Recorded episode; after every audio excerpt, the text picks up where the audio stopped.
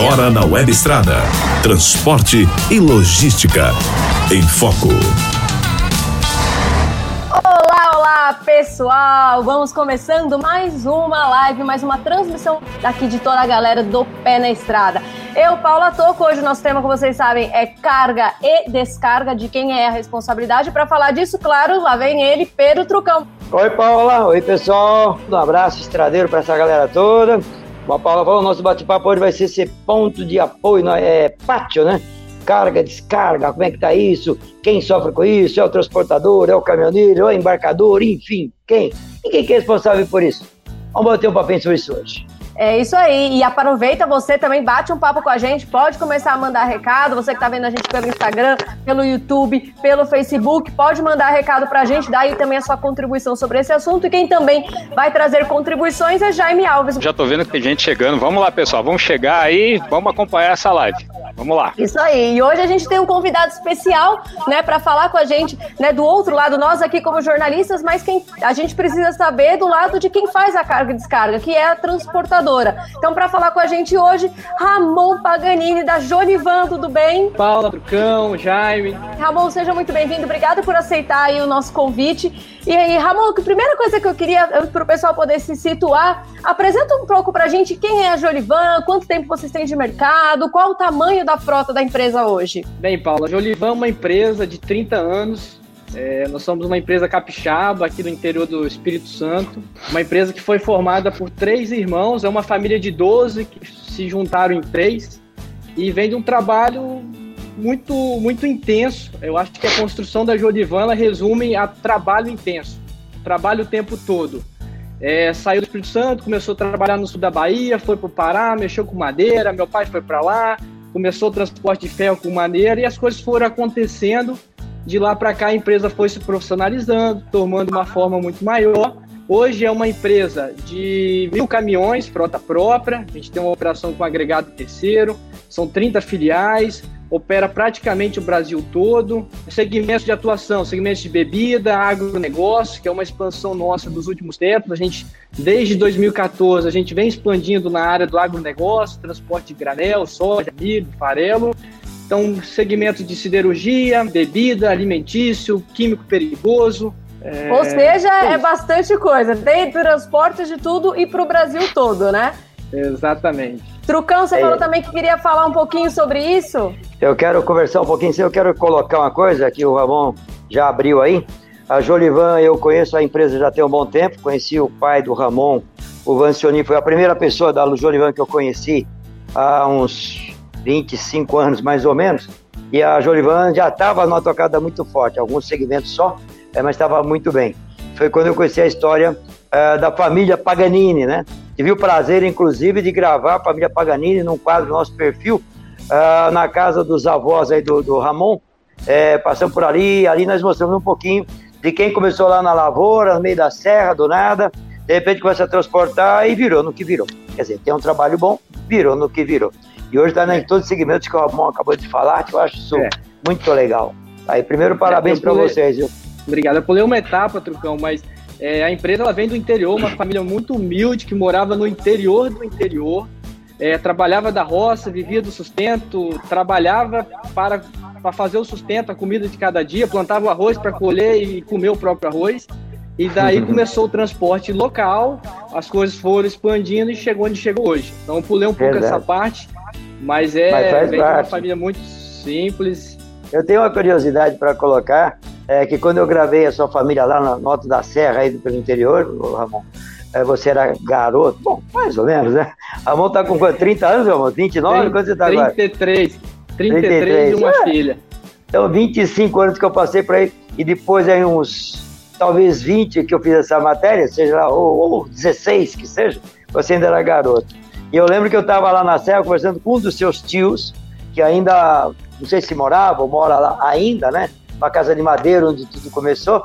E ele estava me contando uma coisa muito legal. Ele falou dos dois irmãos, é, os dois irmãos italianos, descendentes italianos, aí no da Serra, e ele falando: Olha, a gente trabalhava muito aqui.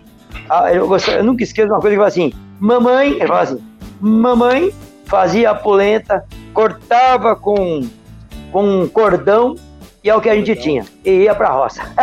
Achava muito Exatamente. legal, achei muito legal. Todo um trabalho, acho que esse tipo de coisa não, não perde de jeito nenhum. Parabéns é. a vocês, viu? Paula Toco.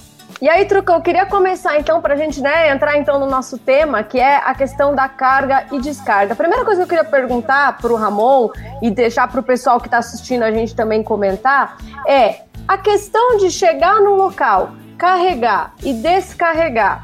Isso é, geralmente, a transportadora sabe o que vai esperar o motorista para carregar e para descarregar? Paula, normalmente não. É, assim, esse assunto ele, ele, parece uma pergunta muito simples, mas ele é, é muito complexo de ser respondido. É, Existem muitas variáveis aí para a gente estar tá respondendo. É, normalmente, a, o embarcador ele contrata a descarga quando ele mesmo não sabe o que vem pela frente. É uma forma de facilitar a contratação. E aí ele joga todo esse desafio para o transportador e o carreteiro que está lá na ponta. Então, muitas vezes é sim uma surpresa quando a gente chega ao local, seja por estrutura, contratação de pessoal, é, área de manobra para acesso ao local de descarga. Aquele cliente, quando ele é pequeno, ele é muito exigente, então ele exige o local exato para pôr aquela mercadoria. E esse desafio ele é muito grande aí na, no dia a dia nosso. Nós temos até alguns, alguns, só um minutinho, já. Nós temos alguns vídeos que quando a gente falou de pátio, de carga e descarga, o Brasil a gente tem muitos casos, amor, você deve conhecer isso, é que o operador, o transportador sofre muito, principalmente o, o transportador que está conseguindo um contrato novo ou coisa do gênero, que é tanto pátio para poder encostar e carregar, como o pátio para descarregar. Geralmente o pátio Exato. da descarga é mais complicado, né? Aquelas imagens do, de pátio, de porto principalmente, onde é complicada a vida. Essa imagem aí foi enviada para nós, é o porto lá de lá no Pará, Meritituba. Você vê quantos caminhões aí tem, sei lá, mil, mais mil caminhões parados no meio do nada, né? E aí fica essa loucura, de repente chama alguém, não dá para sair, bom, bom, enfim, tem uma porção de coisa que a gente vê em muitos pontos no Brasil. Ô Ramon, só para Paula, se puder completar uma pergunta, depois já me entra. É, vocês, na descarga, a carga eu sei que é até um pouco mais tranquilo. Na descarga, você já enfrentou bocada dessa aí? Seu motorista desesperou e vocês tiveram que tomar alguma providência? Com certeza. Deve ter alguns da Jolivan aí no meio, certamente que você disse que a descarga às vezes é mais complicada, eu acho que ela é mais porque normalmente é onde o caminhão ele fica mais tempo parado. Porque a condição do local de carregamento também é igual ou é ruim da mesma forma. O ponto é que às vezes o carregamento ele é agendado, ele acontece de forma mais rápida. Mas qualquer gargalo que a falta de estrutura, falta de condição do motorista é muito grande. Então, sim, a gente tem sim situações do motorista largar, ficar aborrecido, largar o caminhão, resolver vir para casa depois de alguns dias em descargas. Então, realmente é um momento muito desafiador para a gente é, quando, principalmente quando tem um modelo de agendamento, né? Que você de alguma forma tem que garantir que ele descarregue no tempo agendado. Eu queria fazer uma pergunta bem alinhada com essa que o Trucão fez, e eu queria saber se tem algum local específico que o motorista chega para você e fala: olha, pelo amor de Deus, para esse local não me manda mais. Tem algum? Tem algum porto? Tem alguma coisa assim ou não? Que é mais fácil listar qual não tá nesse, nessa lista. Qual não né? tá, né? ou seja, então tá. a pergunta seria: qual aquele local que ele gostaria que você mandasse sempre, né? Sim. Sim. E assim, é tão, é tão cruel essa, essa pergunta e a situação do motorista que ele se apega a detalhes simples. É. Quando você vê o que ele gosta, é porque tem um banheiro limpo único. Não tem água, não tem local para sentar, não tem uma sombra, e ele se apega num único detalhe e aquilo já é o suficiente. Para a gente ter uma dimensão de como é, é carente essa condição para eles. Só uma colocação, só para deixar claro para o público que está acompanhando a gente, o Ramon e a, e a Jolivan, esse é que aceitaram o nosso pedido. A gente fez pedido para alguns transportadores para participar dessa live. Fizemos o pedido para alguns embarcadores para aceitar a live. E, ó, pessoal, Raposa vazou. É, vazou porque, como o Ramon falou, é delicado isso, é muito delicado. Porque dependendo do que o transportador falar, se o embarcador acha que aquilo está comprometendo dele, é problema sério até de contrato. Então, a gente, a gente sabe disso. Então, você tem um cuidado muito grande para falar. Por isso que o pessoal. É. Mas é importante falar porque eu acho que é, é, é fundamental o embarcador, o transportador e o poder público, né? É, fique atento, porque há um, um desconforto, um descontentamento, não vou dizer geral, não posso generalizar, mas há um descontentamento em vários pontos de descarga. Fala, Tô. É isso aí. Inclusive, eu queria aproveitar, bastante gente já mandando recado, falando exatamente sobre carga e descarga. Queria agradecer a todo mundo que já está mandando recado. Pode curtir, pode mandar recado, compartilha aí com o pessoal, né, para todo mundo vir com a gente nessa, nessa jornada. E aí, até o, o Ramon falou, inclusive, uma coisa que eu achei bem interessante, que é o motorista, às vezes ele pede para ir num lugar que tem algo tão simples quanto um, um banheiro limpo, né? Muitas vezes isso já é o suficiente. Como é que vocês veem, Ramon, a situação no geral da, do tratamento que é dado para o motorista no, nos locais, não na, só na transportadora, mas nos locais de carregar, descarregar, porto, é, posto fiscal? Como é que você enxerga essa visão que se tem do motorista? É, eu acho que assim, evoluiu muito. Eu tô reclamando de algumas coisas aqui, mas eu acho que ao longo do, dos anos, nos últimos anos, né, tanto a condição desses locais como o, o, tratamento ao motorista, ele vem melhorando. Ele não é da forma, acho que já foi muito pior. Hoje o motorista, ele tem uma certa valorização, ele tem uma certa atenção, as pessoas olham ele com um pouco mais de importância, é, as condições desses locais vêm de alguma forma lenta, muito aquém aí do desejado, mas ela vem evoluindo. Ô Ramon, essa evolução no tratamento do motorista evoluiu, como você falou agora, mas e o tempo de carregamento ou descarregamento evoluiu também? Não, evoluiu. Acho que os clientes eles vêm buscando isso, até porque tem uma tratativa, sindicato muito presente, acionamento de sindicato, custo alto, é, burocracia também na porta da empresa. Então, vem evoluindo. Eu acho que a gente está muito distante do ideal mas se olhar para trás, eu acho que a gente teve grandes passos aí nesse processo de evolução. A tecnologia vem promovendo muito a questão de agendamento, tempo de descarga. Quem está lá dentro consegue medir o tempo que aquele caminhão está tá, tá realizando a descarga. Então, acho que não posso dizer que não vem evoluindo. Precisa melhorar muito, mas teve uma evolução significativa. Qual é o tempo ideal, Ramon, de descarga ou carregamento? A gente fala de 5 horas, né? Acho que 5 horas é um tempo ideal que você consegue otimizar no mesmo dia uma descarga e um deslocamento até um próximo local de carregamento. Quando você alonga esse prazo para 8, 10 horas, hoje tem 24, 48, mas pensando no prazo ideal, se você alongar isso para 10, talvez é o que um embarcador normalmente pede, você utilizaria aquele dia só para aquela descarga, por uma questão de risco, uma questão de, de, de é, jornada do motorista, você não consegue chegar a um novo local. Então, se você descarrega pela manhã, tem ainda 3, 4 horas para seguir até o novo local, no outro dia cedo você já está carregando. É, passando da quinta hora, tem um direito à indenização. Então, assim, pouquíssimos embarcadores fazem o pagamento integral do valor da lei, porque são vários cenários. Né? Um é o valor da forma que prega a lei, 5 horas, é, e o valor de 1,73 a hora tonelada, acho que é esse o valor atual. Então, isso são pouquíssimos, mas existem. É, outro já põe a tolerância de 24 horas, 48, outro já tem um valor menor de 600, 300, os outros nem têm essa estadia. Isso varia muito de embarcador para embarcador. É, existe na visão, na, tanto para quem está recebendo carga e quem está mandando carga, uma diferença muito grande entre o transportador, que é o transportador que tem uma, um contrato legal com, a, com, a, com a embarcador, é, e o caminhoneiro autônomo.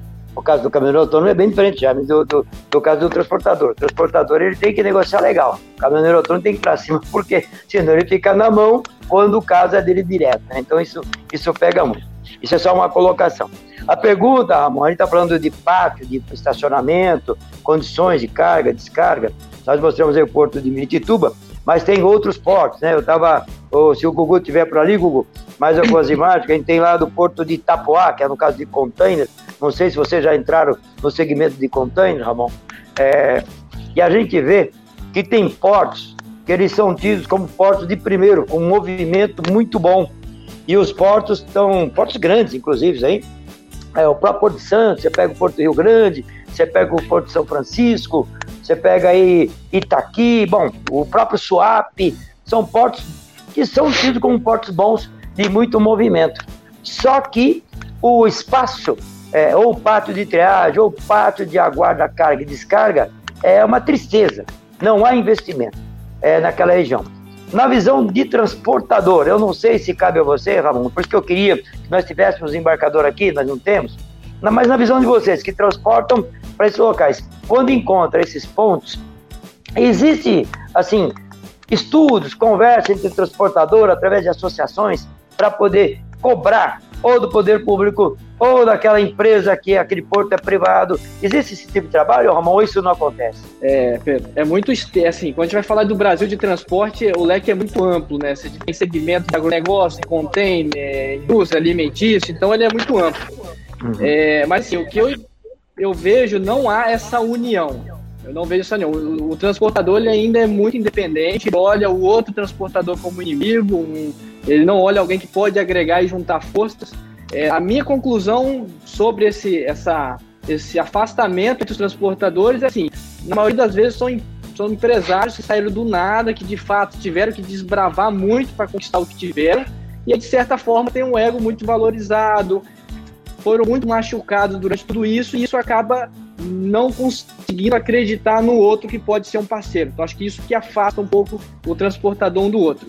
Mas eu não vejo união de unir empresas, às vezes por sindicato, mas acho que é um movimento muito tímido é, do tamanho do problema que, que, existe. Até queria aproveitar, achei muito interessante a, a, sua análise, né, do processo, né, que levou esse pessoal a crescer e, e, enfim, como que isso se dá hoje, achei interessante. E eu queria aproveitar para fazer a pergunta do que chegou pelo Instagram, do Robson Silva Bentes, ele falou, qual seria a saída para diminuir esse problema nas descargas? O que, que você enxerga que poderia ser feito? É, eu acredito que a tecnologia é algo não tem como fugir dela, a questão de agendamento, posicionamento de carro, quando ele marca naquela unidade, desde que o, o embarcador desenvolva ou se aproprie de alguma dessa. É, que informe o tempo que o veículo está ali disponível. Eu acho que há interesse do embarcador, sim, em resolver esse problema. É, só que é um problema complexo, essa conta não é dele, então acaba ficando com segundo, terceiro plano. Que o embarcador que não paga estadia Tá tudo bem, a conta ela é do transportador e do motorista, então eu não vejo que há prioridade para isso. Mas eu acredito sim que a tecnologia é algo que vai, que vai facilitar e vai agilizar esse processo de, de solução. E os demais, assim, está muito ligado à estrutura. Aí depende realmente de, de órgão, a, a, o embarcador fazer investimento. Acho que essa crise agrava essa situação porque acaba reduzindo os investimentos, com isso o último local que vai olhar é um pátio, é um banheiro, é um local de acesso, vai investir em outros lados. Então acho que a economia crescendo, as coisas se mantendo, acho que isso tem que acontecer também. Falando nisso que você colocou, eu achei importante, quando você fala do desse lado do transportador começou do nada, é, já está indo para a segunda, terceira geração. É, é o caso da família de vocês e muitas outras transportadores. Você tem o comando jovem, essa garotada toda chegando, você faz parte deles. Vocês a turma que está chegando agora, já estão com, esse, com essa visão, além da tecnologia embarcada, essa visão de tentar unir todo mundo, fazer um trabalho uh, de longo prazo, Ramon? Lucão, certamente sim. Eu, através de alguns programas é, que eu venho participando de montadoras, é, houve uma aproximação do, da segunda geração, o foco foi esse, esse pessoal, então isso aproximou muito o pessoal, o grupo de WhatsApp, encontros anuais, e eu vejo que isso vem facilitando tanto a gente buscar informação de um do outro. Eu já visitei diversos transportadores. Ainda não colho frutos dessa união, mas acredito que através desses modelos a gente consiga, alguns anos à frente, conquistar algo assim, de, de, ter uma união, de chegar em conjunto numa, numa entidade e conseguir pressionar, conseguir desenvolver algo ali. Tem duas pessoas que estão falando de temas parecidos. Uma é o Williams Cruz, mandou pra gente pelo Facebook a pergunta. Ele falou que deveria acabar deveria ser os postos fiscais. Além de funcionários muito ignorantes, as entradas são péssimas, a maioria não tem banheiro. Ele falou que em Vitória da Conquista ele passou por uma situação muito ruim ele falou, a gente, ele falou pra gente que ele tinha horário, né, o fiscal, a gente falou que a gente também tinha horário, e ele falou, então por que, que vocês não estudaram? E aí ele falou que teve um motorista que saiu com lágrima nos olhos de lá. E o Cícero Rodrigues pelo Instagram, né, aproveitar para quem, deixa curtida aqui para vocês que estão seguindo a gente tanto pelo YouTube, quanto pelo Instagram, quanto pelo Face, o Cícero Rodrigues falou, é, Ramon, eu queria que você me falasse o que, que os seus motoristas te dizem do, dos postos fiscais, principalmente no Ceará com o Pernambuco. E eu aproveito para pedir para a equipe do Trucão uma matéria lá no Penaforte, no Ceará. Então, eu só queria dizer que assim, a gente já passou pelo Penaforte antes da reforma, né? Ele já era horroroso. E aí ele mudou de local, mas o pessoal, a gente não passou lá mais, mas o pessoal disse que ele, o local novo já ficou horroroso também, né? E eu queria que o Ramon falasse um pouco como é que é dentro da transportadora essa questão do, do, do posto fiscal. Então, é de pena forte, eu não vou poder falar com propriedade agora, um pouco mais de informação sobre ele. O Ceará é um estado que a gente tem trabalhado um pouco menos, justamente talvez por essa dificuldade e N outras. É, mas assim, a gente tem a dificuldade da parada, tem aquela dificuldade, aquela atuação por furar posto fiscal e na verdade ele foi parar num local mais para frente, algum local assim. Mas na realidade nossa hoje, a gente tem um volume muito grande com frota, não é um, um problema tão grave. Eu acho que ele, assim, existem pontos a ser melhorados, mas diante de tantos outros problemas, acho que o posto fiscal não é algo para gente ali que, que é o primeiro ponto a ser tratado. Mas é assim, é evasão de balança, falta de local de parada, muitas vezes é um local inseguro, o motorista não gosta de parar, porque ali mesmo tem alguém de olho e por ali vem a questão do roubo, acompanhamento. Esse tipo de situação a gente tem todo dia e toda hora. Deixa eu colocar uma coisa a respeito do posto de fiscal. Eu entrevistei secretário do Ministério da Infraestrutura. E o Marcelo me disse o seguinte: duas coisas, Ramon, que eu acho que é bom você estar atento também. Uma foi a pergunta a respeito da visão nova aí do. Bem, vai fugir um pouquinho do tema, mas tudo bem. Foi da, da visão do ministro quanto à mudança de entendimento quanto ao peso. Por esse peso, balança total. Então, ele explicou para nós que a ideia é o buscamento para peso balança total, peso bruto total, e vai ter uma mudança é, do tipo de pesagem nas rodovias no Brasil com as novas concessionárias. E uma coisa que ele colocou, que aí sim tem a ver com o nosso bate-papo nesse momento, é a respeito dos postos fiscais, que é, a pedido de transportadores e a pedido de muitos caminhoneiros, motoristas empregados ou agregados, ou motoristas autônomos, eles estão é, fazendo de, o, o, quanto mais rápido melhor é conseguir aquele documento documento de carga eletrônico lá que está sendo testado aí no Espírito Santo, inclusive. Sim, é, e a ideia daqui um ano, segundo ele, daqui um ano, um ano e pouco, se evoluir mesmo esse protótipo, vou chamar assim, daqui um ano, um ano e meio, não teremos mais essas paradas em pontos fiscais do Brasil. Você está acompanhando isso também? Tenho acompanhado um pouco, até porque eu passo todo dia por ele, meu caminho do trabalho é onde que fica o ponto de, de coleta ali da informação. Eu, assim, eu sou uma pessoa muito otimista. Eu acho que, assim, é, alguns pontos aqui que a gente está citando, talvez poucas pessoas foram otimistas na, na situação de postos fiscais, na situação de ponto de parada. Eu vejo uma evolução, mas ainda há muito a melhorar. Mas sobre esse ponto, eu tenho uma preocupação disso não ser lá na frente um documento a mais. A intenção é ótima, o, o que tem sido divulgado muito bacana, mas daqui a pouco se falar, eu preciso do CTM, DF, fiscal, não sei o que, não sei o que, mais esse documento. Então talvez passe a ser um, uma emissão a mais. Se acabar tudo isso e resumir a um único, excelente. Desde que não pare, porque uma das broncas hoje é parar no posto fiscal para bater um carimbo, né? O negócio é passar batido que nem na Europa, né? A nota fiscal eletrônica era isso. Aqui na nossa divisa Espírito Santo com o Rio tinha um posto fiscal. Acabaram com o posto fiscal. O Rio de Janeiro, mais para frente, foi lá e botou um posto provisório que tem 10 anos provisório. Eu, como jornalista, me dou o direito de falar para mim se é um baita capide de emprego de estado para estado. Tá? Isso é por minha conta, tá legal? Fala, Tô. Trucão, tem muita gente mandando recado aqui. Eu até perdi aqui a pessoa que falou que o sonho dela era trabalhar na Jolivan. Gustavo, você viu esse Ai, recado aí, Gustavo? É, alguém passou por esse. É, e outra pessoa aqui perguntou, tentando achar os dois, o outro também perguntando como é. Aqui, o, o Jaime Manuel pelo Instagram perguntou como o, o Rafael Almeida falou: rapaz, meu sonho desde pequeno sempre foi trabalhar na Jorivan. E o Jaime Manuel falou: como é trabalhar na Jorivan? Bem, é, a gente fica feliz quando escuta isso. É, o sonho de trabalhar na Jorivan, assim. É, a Jolivan, eu falo para o caminhoneiro, motorista, eu acredito que seja assim um sonho. A gente, apesar de toda essa dificuldade que existe no país, de falta de estrutura, dificuldade em carga e descarga, posto fiscal, a Jolivan está muito bem preparada. A, a, gente existe, existe na Jolivan pontos de parada estratégicos, locais que assim que dá o suporte do motorista ao longo da viagem, então ele não fica ao relento, postos vulneráveis a qualquer tipo de situação é, o apoio de manutenção. Tem motorista nosso antigo, você vai falar de manutenção com ele e ele não sabe. Assim, você vai ver é culpa dele ou é culpa nossa, porque o apoio, a condição que você dá para ele não provoca ele muitas vezes a ter um conhecimento mais profundo. Então, assim, a, a, situação do motorista hoje dentro da empresa ela é muito confortável pela condição estrutural que a gente tem para ele. Isso é importante, que é, é, é inclusive a. É muito.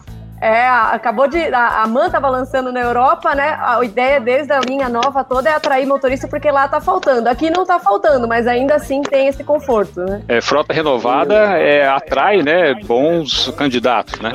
uma frota nova. Normalmente. Exatamente. É, a gente aí, em toda essa dificuldade, que foi 2014, mercado com falta de motorista, uma confusão, Pedro Trucão anunciando na televisão, falta, sei lá, 200 mil motoristas. Houve sim a falta nossa, mas a contratação da Jolivan, quando ela busca, ela vai de uma forma muito linear. Há uma procura significativa e essa questão da frota nova, o meu tio Lindor, ele que trata dessa parte, é alguém que trata ali a compra anual, tem que comprar, tem que renovar, tem que dar condição boa para o motorista. Se não está no banco, está na oficina. Então esse trabalho é muito intenso e forte também dentro da Jolivan. Paulo, eu queria voltar na, no ponto e da, da, nossa live e fazer uma pergunta relacionada à segurança. Eu gostaria de saber se esse é o principal desafio, essa falta de estrutura aí relacionada a, que gera a insegurança, né? Esse na sua empresa é o principal desafio? Assim, relacionado à carga e descarga, sim, assim. Eu vejo que o maior desafio, não sei se está em linha com a pergunta, é essa questão de, da, da, da competição desleal, esse excesso de lei, excesso de burocracia, eu acho que isso é o maior desafio dos transportadores. A, quando você vai competir de uma empresa estruturada, né? Você compete quem tem uma baita de uma estrutura com o Joãozinho da rua que não tem nenhum caminhão. Em alguns momentos você acaba competindo com essas empresas é, e isso acho que é o ponto principal. Mas a falta de estrutura na carga e descarga, ela gera um custo muito alto, você perde produtividade. Igual eu falei, esse processo poderia ser de 5 horas, você leva dois, três dias, a contratação de mão de obra, risco do motorista de fazer o manuseio da carga, um afastamento dele, tá tudo isso ligado. Impacta diretamente na produtividade da sua empresa. Você tem um, um número sobre isso? É que o quanto essa ineficiência logística impacta no caixa da empresa, por exemplo, ou quanto você poderia é, reverter isso em investimento? Então, hoje a gente está desenvolvendo um trabalho dentro do sistema que ele vai mensurar o tanto dessa improdutividade para cada operação e para cada cliente e a gente vai estipular um valor de custo não associado àquela estadia para medir se aquela operação, juntando aquela improdutividade do carro, se faz sentido mantê-la ou não. Então hoje a gente não tem esse número da frota inteira, mas está sendo feito um trabalho sim, Jaime, de, de, de mensurar tudo isso, porque é complexo, é, você precisa da informação em tempo real, às vezes o que está ali, o motorista, ele chega à noite, mas você só pode computar a partir do dia seguinte, então você precisa ter uma inteligência ali que faça isso bem feito para também não ser enganado. Ramon, você falou agora há pouco que vocês têm pontos estratégicos para nas rodovias, para impacto, para descansar e tal. Você falou que está com uma média de mil caminhões mais agregados. Então, de motoristas de vocês, creio eu que vocês estão com mais de mil motoristas rodando no dia a dia de vocês aí quando está em pleno vapor. Creio eu que você deve ter aí acima de 500 caminhoneiros todo dia na estrada só da casa, fora os agregados. E a gente vê o seguinte: a maioria hoje da, de caminhoneiros, empregados ou não, tem reclamado muito de ponto de parada, que não tem. São os pátios também, só que pátios de postos, né? Então, pátio de postos não é ponto de apoio, é, como diz o governo. Ah, o Brasil está cheio de ponto de apoio. Não está, está cheio de postos. Tem de, de, de, de postos. E postos não. é empresa particular. Então, se você abastece, você dorme, se você não abastece, vai parar em outro lugar. E, e claro que é importante para o transportador hoje a economia, tem que fazer economia, briga por economia, isso é natural num todo. E você tem um caminhão novo, você tem caminhão que faz aí é, 2.4, 2.6 até 3.0 é, de, de, de quilômetro por litro, é, e o caminhão tem autonomia com a tancagem que você tem, que ele consegue rodar. Você tem uma base lá que abastece, a filial também tem base e acaba abastecendo aí a cada mil, dois mil quilômetros, sei lá. Mas o caminhoneiro não tem a mesma autonomia, tem que parar. Como é que você está vendo? Como é que vocês estão fazendo para o camarada, pela autonomia dele, que não é a mesma do caminhão, parar, descansar, dormir e obedecer toda a jornada de trabalho, mais o trabalho do seu gerenciador de risco? É, a situação nossa, Pedro, estou falando pela Jolivan, tá? De repente Perfeito. é um pouco diferente do mercado, do autônomo, da pessoa assim, a Jolivan, por ela estar tá bem estruturada há muitos anos no mercado, toda a rota nossa ela é mapeada. A gente sabe do ponto de origem ao ponto de destino, rotograma, com apoio da PRF, hospitais, pontos de parada, postos parceiros. Então, nesse cenário, quando o motorista sai, ele sabe todo o percurso onde ele pode parar, ou numa base da Jolivan, quando ele está carregado pela Jolivan, ele tem liberdade de entrar e sair, ou nos postos parceiros de parada. Então a gente não tem tanta dessa dificuldade no dia a dia, mas é uma realidade gigantesca. Você vê constantemente motorista ao fim da noite que resolve parar naquele posto, ele é expulso do posto, o posto está cheio. A gente também tem que olhar lá do posto que ele também virou o ponto de parada sem. Assim, foi. Assumiu essa bronca sem, sem votar nada disso, porque as concessões, as rodovias não têm esse apoio. Então, assim, eu vejo muita dificuldade, sim, do autônomo, alguns transportadores pequenos que não têm estrutura para parada e algum tipo de situação. Só um complemento. O complemento é, você falou postos parceiros. O que é um posto parceiro na sua visão para vocês e como é que vocês montam, como é que vocês é, criam esses postos parceiros? O que, que leva de um lado, o que, que tem do outro? Normalmente ele está associado à segurança. É, hoje a gente tem o Terliels, que é nosso gestor de tráfego, ele anda junto com a seguradora, anda junto, pega um carro pequeno, o Terlielso, com alguma seguradora, mapeando aquele trecho. Então eles fazem primeiro um mapeamento de segurança. Se aquele posto tem posto, é, se aquele posto tem pátio fechado, qual é a condição naquele posto durante a noite, qual o histórico de roubo, sinistros naquele, naquele local. Então, o primeiro ponto é esse. Feito isso, a segunda análise é a questão do abastecimento. Bem, minha autonomia é até aqui. Eu, nesse local, o local ideal para eu abastecer e chegar no outro ponto. Então, os fatores fundamentais são esses: é, é, abastecimento e segurança. Perfeito. Queria dizer aqui que o Ramon falou que eles trabalham sempre com frota nova, aí o pessoal é rápido, né? O Luizinho, que vende caminhões, falou: tô aqui com vários caminhões, tô querendo vender para o Ramon. É, eu, e aí eu queria, tá aproveitando isso, queria perguntar como é que vocês enxergam? Os caminhões novos estão vindo cheios de tecnologia, né?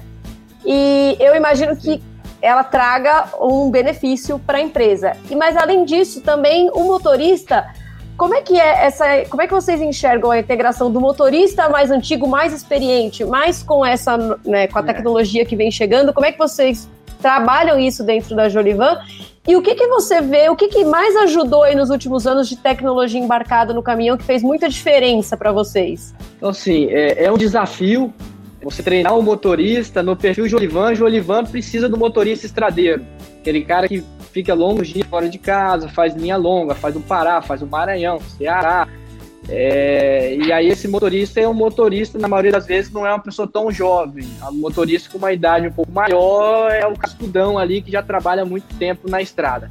Então, é, esse perfil tem um pouco de dificuldade de quando o caminhão vem com muita tecnologia. Então, assim, é um processo de treinamento, de insistência. É, em alguns momentos, tem que ser sincero, a gente, o caminhão tem a tecnologia, você acaba não usando ela, há um desperdício ali sim de tecnologia, por falta de, de, de orientação, de insistência e de, de habilidade no uso. Isso acontece sim. Um ponto difícil, você vai renovando frota, você tem aquele caminhão que você faz o treinamento do motorista, tanto na contratação como durante a vida dele na empresa. E esse caminhão você muitas vezes não compra um caminhão novo com toda essa tecnologia para colocar ali. Vai comprar um caminhão hoje nos preços que estão 500 e tantos mil reais para colocar para treinamento, então você acaba não fazendo, você também perde um pouco nisso.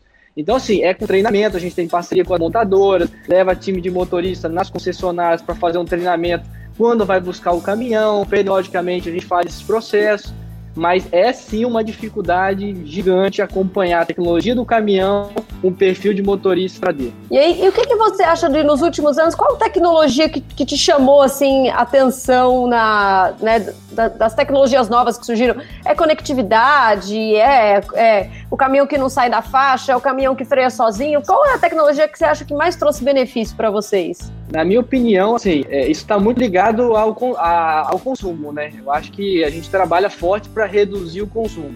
Então, assim, a telemetria é um ponto, na minha visão, chave do avanço tecnológico. A gente tem feito um trabalho interno, estamos desenvolvendo novamente. A Scania tem um trabalho muito interessante de, é, de telemetria do caminhão dela, já vem de fábrica. Então, a gente tem desenvolvido com eles. Parece ser uma, uma, uma ferramenta muito é muito inteligente, acho que a palavra é essa, porque ela já te dá o resumo de tudo e ao mesmo tempo que gera, gera grandes ganhos. Ô Ramon, você falou aí de idade, né? Existe uma idade de corte na empresa? Porque outro dia um caminhoneiro perguntou para mim, Jaime, tô com 50 anos, será que eu consigo? Será que eu tenho oportunidade? É. E na Jolivan, ele teria oportunidade? Teria oportunidade. A Jolivan, ela assim, tem uma faixa etária de motorista, igual eu falei, pelo perfil de motorista ser estradeiro, normalmente os novos motoristas fazem uma linha Rio-São Paulo, São Paulo-Minas, um trecho um pouco mais curto, e a Jolivan tem um perfil um pouco mais amplo, então a gente busca sim esse perfil de motorista. E essa questão de idade, a gente tem muita discussão interna. Você tem um motorista muitas vezes que ele tem uma habilidade maior, mas você tem um motorista antigo que você tem uma média boa, ele às vezes não sabe usar toda a tecnologia, mas ele é um motorista que tem uma rentabilidade, que fatura, que não tem nenhum histórico de acidente. Então, por que não continuar com esse motorista? É, um motorista com uma idade maior, muitas vezes é alguém mais cauteloso, que tem um pouco mais de cuidado, não tem aquela pressa toda, aquela correria. E no, e no transporte a gente precisa ter isso a, a bem aflorado no motorista, essa, esse cuidado com a ansiedade. E mulheres também têm espaço na, na empresa, motoristas, carreteiras? Também tem espaço. Nós já tivemos algumas, alguns motoristas, mas acho que pelo perfil nosso, não sei se não encaixou, porque acho que tem muito disso. O, a, o perfil da empresa, a questão das viagens, da distância, com o perfil da mulher. Então, assim, tem espaço, é aberto. É, a verdade, há um incentivo para isso, mas no perfil nosso, acho que poucas mulheres têm interesse. Prefere fazer uma linha um pouco mais próxima. Outra coisa, então, Ramon, vamos voltar pro, pro nosso espaço lá do, dos pátios. Eu continuo ensinando de empate, que é tudo aqui é importante. Você vê que a gente explora muito você contra empresa, né? Mas faz parte do trabalho também. Vocês me ajudam? me ajudam a guiar aí.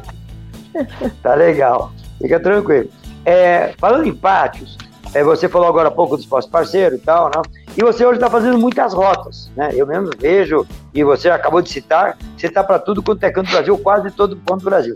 Existe alguma rota, Ramon, é longa, média ou curta até, que você tem menos oportunidade ou menos oferecimento ofertas de pós ou pátrio que você tem que explicar mais? Existe algum lugar do Brasil que é carente disso?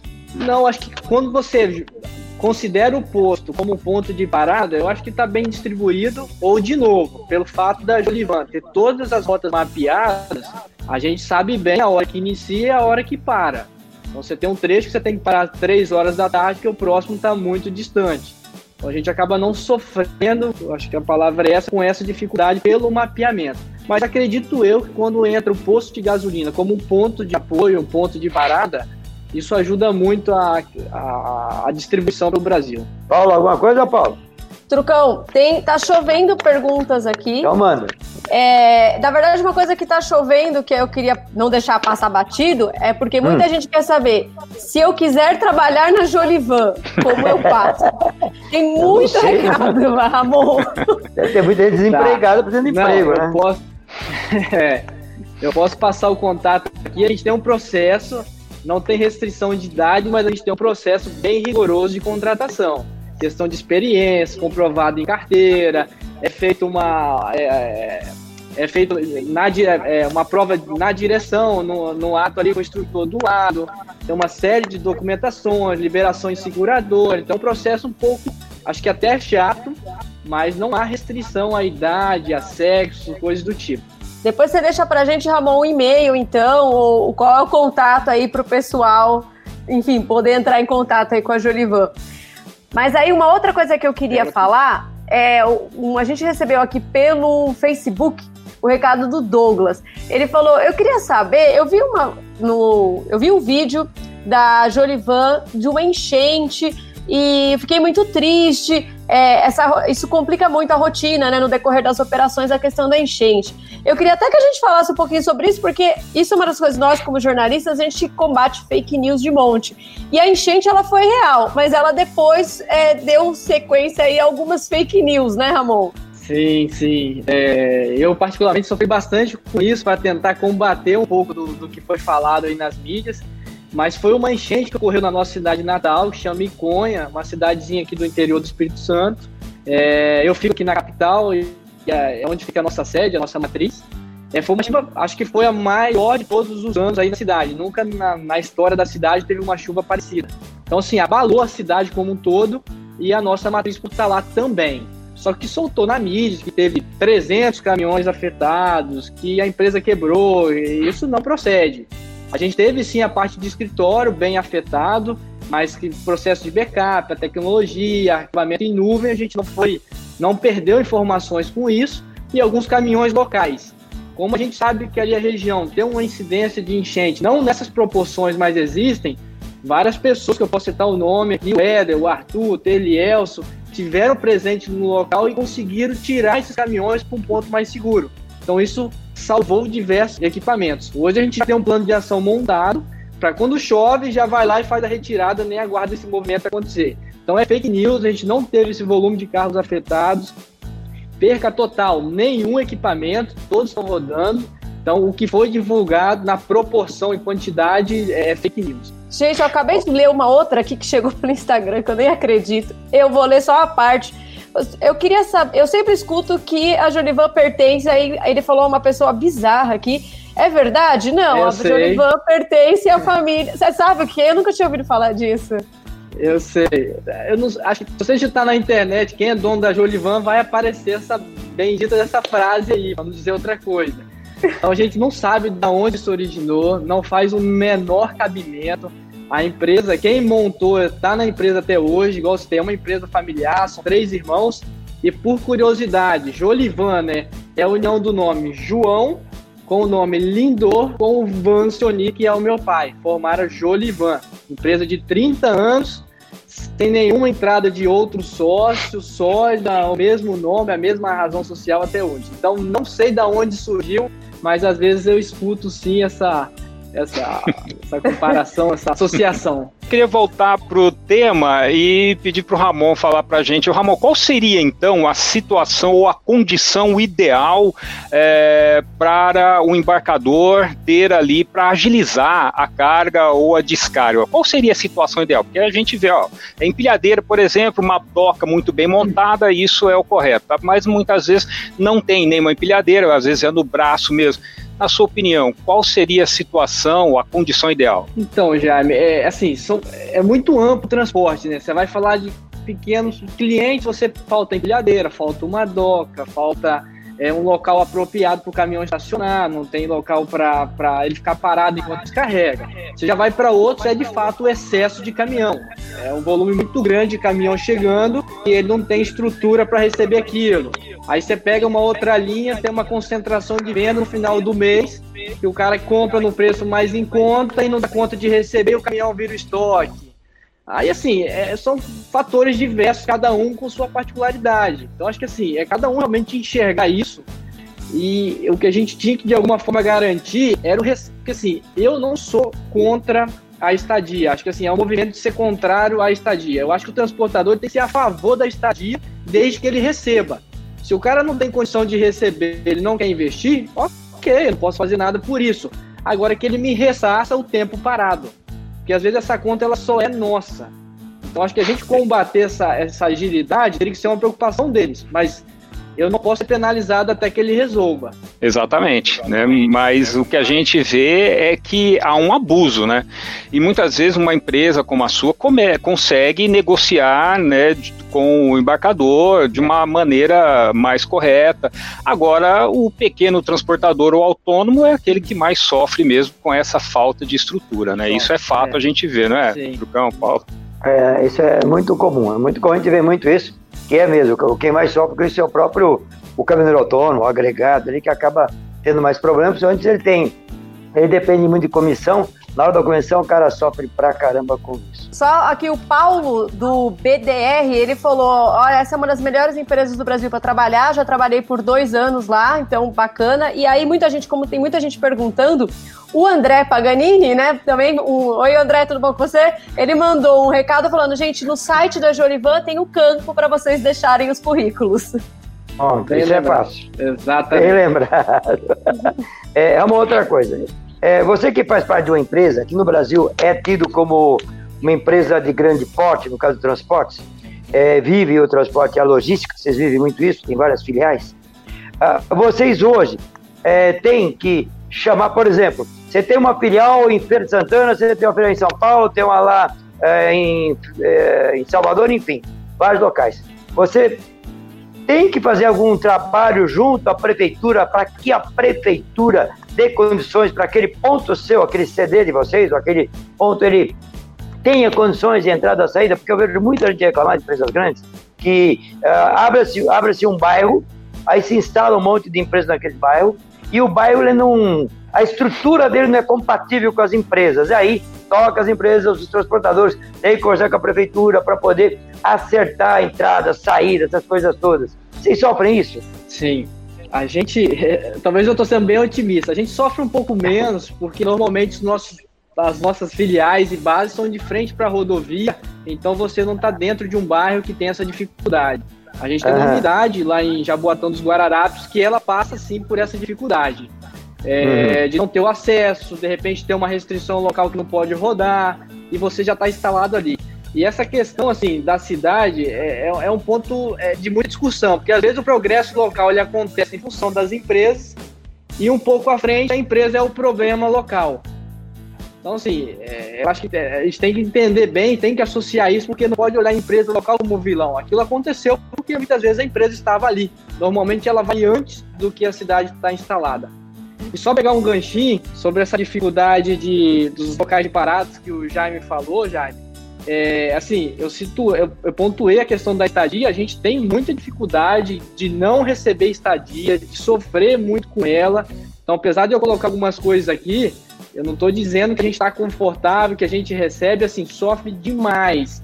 O motorista tem que madrugar, tem que achar um local, a polícia multa, o motorista perde ponto na carteira porque ele não pode trabalhar por isso. Então, é uma dificuldade muito grande é, essa questão da dificuldade da falta de estrutura local. É uma dificuldade que gera um custo enorme, né? Como você já falou, isso será mensurado, né? Aí manda aí, né? Manda aí lá pro governo esse custo aí, né? Porque ou pro embarcador, né? Alguém tem que pagar, mas como sempre quem paga é o transportador, né? O problema é que a conta é nossa. Geralmente, viu? Geralmente a conta, eu brinco inclusive, o transportador, ele, você e motoristas, enfim, acaba pagando muita conta. Você vê que a gente continua tendo uma inflação controlada, está aí controlada. É, nós temos um diesel voltando a subir o preço outra vez, subiu para caramba, e o prédio continua não acompanhando o aumento do, do diesel. Se o diesel aumentou, o frete não aumentou e a inflação está controlada, porque como é que descontrola a inflação? É porque se você começa a aumentar os produtos, em geral, aumenta a inflação. Para não aumentar os produtos, não aumentar a inflação, Sim. não se aumenta o frete. E aí quem paga a conta é o transportador, geralmente o transportador. Não sei se vocês fazem conta desse jeito. Eu tenho feito e coço muito a minha cabeça. Com certeza. Eu queria aproveitar para. Ah, quem mandou um recado aqui para a gente pelo Facebook foi o José Carlos Bittencourt. Ele falou: muito obrigada por prestigiarem uma empresa 100% capixaba. É, então, desconfio, desconfio que ele seja capixaba também, né? Ramon, eu queria te fazer uma outra pergunta, que é uma coisa que muito me intriga é pagar para descarregar. A pessoa compra o seu produto, aí você chega na porta e você tem que pagar para ela. É como se eu, o carteiro viesse aqui e eu falasse para ele: tá bom, mas para eu aceitar a sua encomenda eu quero 30 reais. Como é que é isso? É isso. é exatamente isso. É, você chega, você tem que contratar, muitas vezes é um local sem estrutura, com tudo que a gente falou hoje aqui. E aí você tem que achar alguém local, muitas vezes é o denominado chapa de rua, porque você não, não, não foi preparado, não tem ninguém próximo para aquilo, ou o deslocamento para levar um funcionário é muito grande, é, e você tem que pagar. E aí muitas vezes o embarcador te paga posterior. Além de você ter que abrir ocorrência, fazer todo o processo, risco de não ter uma comprovação correta, é uma burocracia gigante, um prazo de pagamento disso muitas vezes 60, 90 dias é você que desembolsa, você ainda tem o um acréscimo dos impostos. Você cobra isso em cima de um documento, ele te reembolsa o valor puro pago no ato. A, a cobrança, a incidência de impostos em cima daquilo não é, não é ressarcido. Falei o Tiago Martins pelo YouTube, ele tinha feito a mesma pergunta, eu acabei não vendo aqui, que ele perguntou: existe alguma lei que permite isso? Isso não tem nenhuma lei, né? Nem que, mas nem que permite, nem que proíba, né? Eu posso ser um pouco polêmico com isso. Eu acho que assim, se existe ou não existe a lei, Infelizmente, a gente tem um excesso de lei hoje existente e que, que é cumprido disso, né? Infelizmente. Então, acho que assim, fazer mais uma lei para isso vai ser mais uma burocracia, mais um passivo, mais um risco. Eu acho que isso tem que ser algo acordado entre o transportador, o motorista e o embarcador. Se isso é previamente acordado, é, acho que não tem o que fazer. Acho que tem que prevalecer o acordo entre as negociações. O Ramon, é função do motorista descarregar o caminhão? Porque essa não, é uma questão legal certamente também. não. É, é, sim, certamente não é função do motorista. Esse é um ponto que a gente questiona bastante o embarcador quando ele faz esse tipo de, de, de solicitação a gente. Não é função do motorista, função do motorista é fazer a direção, é, é uma função ainda de extrema importância então você cansar ele, exigir ele, às vezes uma pessoa que a gente citou aqui com 50 anos, para fazer essa puxar um pallet, puxar uma situação, não deve ser uma função do motorista. É mesmo porque para a empresa também pode complicar numa questão trabalhista, acredito eu, por acúmulo de função, não é isso? Sim, exatamente, é isso aí. A gente hoje não faz o movimento pelo motorista quando necessário é uma contratação local, quando tem uma frequência, a gente tem um parceiro local com um ajudante disponível, em outros momentos a contratação de, de pessoal ali da, da região, mas não nunca põe o motorista para fazer esse movimento. Fazer uma colocação, uma pergunta, já que nós desviamos um bocadinho, e aí agora o papo está em cima de você, Ramon, em cima da transportadora, é, você tem várias rotas, você está é, em rodovias concessionadas, você cruza as rodovias concessionadas, rodovias boas, ótimas, outras mais ou menos, você pega umas bocadas, mas tem pedágio. Mas você pega muitas rodovias também, porque eu conheço uma boa parte da rota de vocês, que são rodovias não pedagiadas. Aí você pega de tudo. Você pega a rodovia pavimentada que é esburacada, pega a rodovia pavimentada que é boa, mas ela é mão dupla direção, é perigosa, é sinuosa. Você pega muito trecho que é de chão e aí vai. Na visão de um transportador, Onde fica o maior volume do bolso quando se trata de estrada? No pagamento de pedágio de uma rodovia concessionada ou no pagamento de peça de reposição na manutenção do caminhão numa rodovia não concessionada? A não concessionada, né? Além de, de peça e manutenção, o risco de acidente é muito grande, né? A gente tem um índice muito baixo de sinistralidade, mas tivemos um caso recente porque era uma pista não, não tinha concessão, não tinha nenhum acostamento, um deslize pequeno do motorista, saiu um pouco da rodovia. Qualquer outra situação de uma rodovia pedagiada, com uma concessão, esse acidente não aconteceria. Isso porque não teve vítima. Então, se entra uma vítima, então na minha cabeça, assim, a rodovia sem concessão, os maiores custos estão ali. Um acidente que você tiver, um custo direto aí de 300, 400 mil, mais o tempo parado do caminhão, isso paga paga-se muita coisa. Além então, da visão. combustível, né? Ah. Perfeito. Perfeito. Então, na visão de vocês, da Jolivan, que você está colocando, é preferível pagar pedágio numa rodovia boa nos dias de hoje. Boa, exatamente. Acho que o ponto nosso do Brasil, há muita discussão do pedágio, minha visão é o valor que estamos pagando. A gente tem que apurar se aquele valor de fato é um valor real, um valor devido ou não. Mas a concessão de rodovia é uma vantagem muito grande. Mas uh, você consegue negociar fortemente o vale pedágio os autônomos não, mas uma empresa como a sua consegue? Não. Hoje, assim, quando a gente faz a contratação, é 100% dado, 100% do pedágio no cartão, no crédito, em vale pedágio. A gente garante isso em 100% das operações.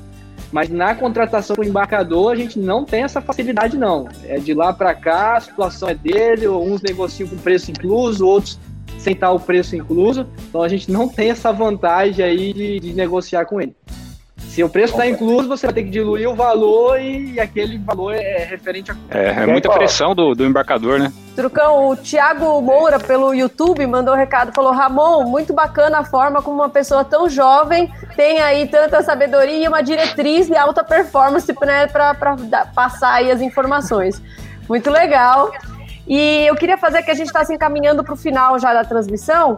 E aí eu queria te perguntar da crise da pandemia.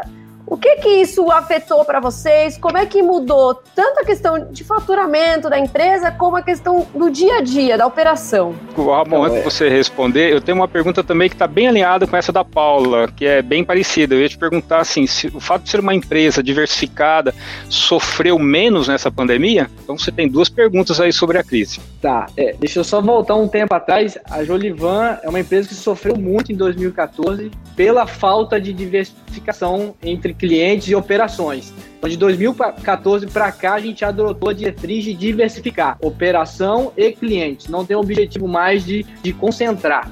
E isso nessa pandemia se mostrou assim como uma estratégia assim essencial e, e duradoura, porque para um você tem um poder a, a, de migrar a decisão de transferir para uma outra operação. Então a, a, a, decisão de diversificar foi ponto-chave e manter a gente agora nessa, nessa pandemia. A gente está concentrando onde tem um volume maior, onde está um volume que teve uma queda menor. Mas a pandemia, sim, afetou muito a gente. Ela começou um pouco tardia, apesar de ter os, os, os lockdown, alguns estados é, travarem, o fluxo de transporte ele, tava, ele foi mantido. Teve o um período de final de mês, então isso se manteve por um período um pouco maior. Mas 10 dias depois, 15 dias seguintes, a gente sentiu um baque muito grande. Houve uma preocupação muito grande do tamanho que isso ia ficar mas hoje, trazendo para tempos atuais, eu falo assim: não, não está igual era no passado, mas também não está tão grave como foi logo no primeiro mês. Perfeito. Mas a empresa precisa se readequar, montar estratégia. Eu acho que a crise da Jolivan foi em 2014. Como a gente fez um trabalho muito intenso de recuperação, diversificação, a gente, para essa pandemia, a gente chegou muito mais preparado. E qual a grande lição dessa pandemia para o transportador? Acho que assim, a palavra essencial na minha cabeça é algo assim, a gente pensar o que é essencial, né? A gente, você pega um exemplo, é, eventos, é, entretenimento, era algo que estava muito exposto, muito falado como negócio, como oportunidade. E, e, quando você vai olhar hoje, isso não é uma atividade essencial. Então, acho que hoje, assim, a gente pensar no essencial é uma garantia de, de é, é você se manter por longo prazo. Porque o que é essencial vai ter as crises, vai subir, vai descer, mas você vai se manter. E o transporte rodoviário de cargas, ele está dentro desse essencial, não acredito que é o fim. Então, acho que assim, é, é um segmento que ele sofre por outras variáveis, não por si só. Mais uma coisinha, Ramon. Quando vocês resolveram entrar no agro, vocês estão fortes no agro, eu estou vendo, vocês estão bem no agro, estão crescendo no agro, o agro está crescendo. Foi uma tomada de decisão por necessidade que você precisava ou foi um oferecimento do agro para vocês?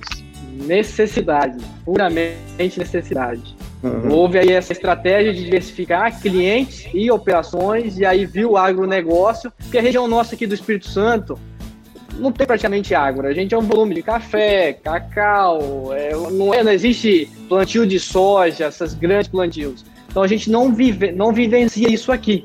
Mas vendo toda essa expansão, é, na televisão mesmo eu via, brincava toda hora, ó, agro é tech, agro é pop, agro é não sei o que, deve ter alguma coisa nesse agro aí, vamos para lá. Só para fechar aqui, dentro do segmento que você está hoje, me dá uma ideia de percentual, se você puder. É, como é que você está hoje? O percentual da sua frota dentro do agro, do minério, do fracionado, como é que você está hoje? Do, será que você está na madeira? Como é que você está é, hoje, hoje? É, vamos, vamos tentar arredondar a conta aí, eu tenho que fazer a continha, mas pode considerar uns 15 a 20% aí no agronegócio, 30% no ramo de bebidas, deu aí 50, mais uns 20 na siderurgia, 70, mais aí produto químico perigoso, uns 10% aí na linha de químico perigoso, e aí vem uma linha diversas aí. Tá bem diversificado, realmente. Você não tem problema. Se deu uma dor de barriga daqui, eu tô aguentando para de cá. Tá certo. É, exatamente, exatamente. Trucão, eu queria é, agradecer a todo mundo que mandou recados pra gente, né? Tem vários Paganines mandando alô aqui, queria agradecer, mandar um abraço para todo mundo. A, fami né? é, todo mundo a que família é grande, Paulo. A família é grande, né? Tá tudo... É bom que o pessoal já tá, ó, precisa. Como é que faz para trabalhar na Jorivan? O pessoal já tá lá, já manda, né? Já, já manda informação na hora, a produção por trás já ajuda. Mas queria agradecer a todo mundo que assistiu a live, todo mundo que pelo Facebook, pelo YouTube, pelo Instagram, Trucão e Jaime. E, obviamente, queria agradecer ao Ramon, que né, aceitou aí o nosso convite. Foi muito rico o nosso bate-papo hoje, Ramon. Então a gente queria agradecer muito. Certo, Trucão? Perfeito, Ramon. Primeiro, obrigado mesmo. Agradecer, porque você viu que eu, falei no começo, uh, umas pessoas que nós convidamos é, saíram fora, porque eu sabia que havia umas perguntas, como você recebeu, e se saiu muito bem, parabéns. Teve todas as respostas que a gente precisava. É, parabéns a você, a Jolivan, toda a sua equipe, todo o seu pessoal, a família toda e, claro, contar com uma próxima oportunidade em algum momento. Muito obrigado também. Deixo aqui meu agradecimento para todo mundo que assistiu. Paula Trucão, Ramon, muito obrigado aí pela participação, pelas suas respostas e até uma próxima live. Bem, quero agradecer pelo convite. Agradecer ao meu pai, ao Vancioni, ao Lindor, ao meu tio e ao João, que foi quem montou a empresa. Então, se eu estou aqui nessa live hoje para falar um pouco da Olivan, foi em função e do trabalho, esforço deles feito até hoje. Então, quero agradecer muito a eles por esse trabalho, por eu fazer parte da, dessa história hoje, que é uma história bonita, que eu me orgulho de contar ela. E agradecer, espero ter ajudado aí nas respostas e estou à disposição. Valeu, muito obrigada mesmo. Muita gente mandando, poxa, já acabou, poxa, tá tão acabou. legal. Mas eu, obrigada. Valeu, gente, obrigada, obrigada. Muito obrigado. Obrigada a todo mundo. Obrigado. Tchau, gente. Obrigado. Obrigada, Ramon. Tchau, tchau. Falou, tchau, tchau, tchau, tchau, tchau, tchau. Transporte e logística é aqui, na Web Estrada.